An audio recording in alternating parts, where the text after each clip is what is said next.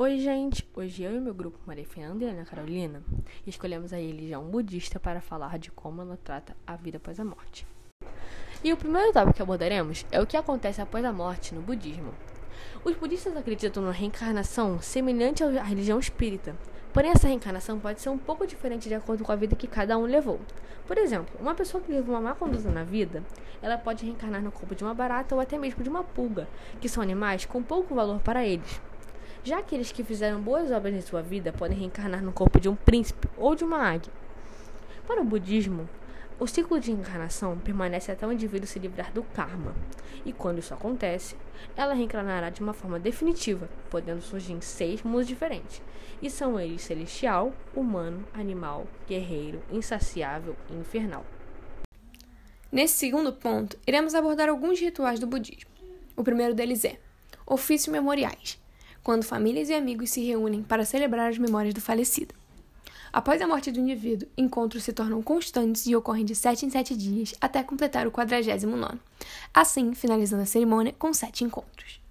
O segundo ritual que iremos comentar será o Obon, uma celebração praticada em maioria no Japão ou em colônias japonesas mais conhecido no Brasil como Dia dos Finados, é um feriado que ocorre no dia 15 de julho ou agosto, todos os anos, com a finalidade de homenagear os antepassados mortos.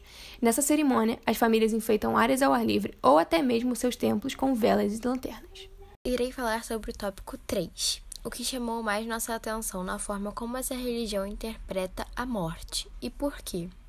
Tem gente que responde que quando morremos viramos lixo. É um pensamento um tanto quanto materialista, não é? Na realidade, não seremos exatamente lixo, e sim tornaremos cinzas. Ou seja, a verdade é que seremos cinza e o termo lixo é uma concepção relativa, pois o lixo refere-se àquilo que não serve mais ou àquilo que se tornou descartável. Se o fim do ser humano é lixo, a vida seria o caminho para tornar-se lixo. A morte não é compreendida como um evento isolado, mas como uma mudança de um ciclo infindável de mudanças. Ela é uma realidade natural, uma oportunidade muito especial de transformarmos nossa mente confusa num estado mental de profunda paz.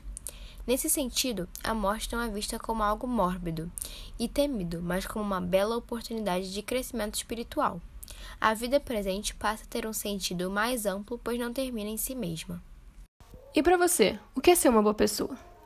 Pelo budismo, uma boa pessoa não é que possui boas intenções durante a vida, mas sim, além disso, possui todas as qualidades que as tornam uma boa pessoa.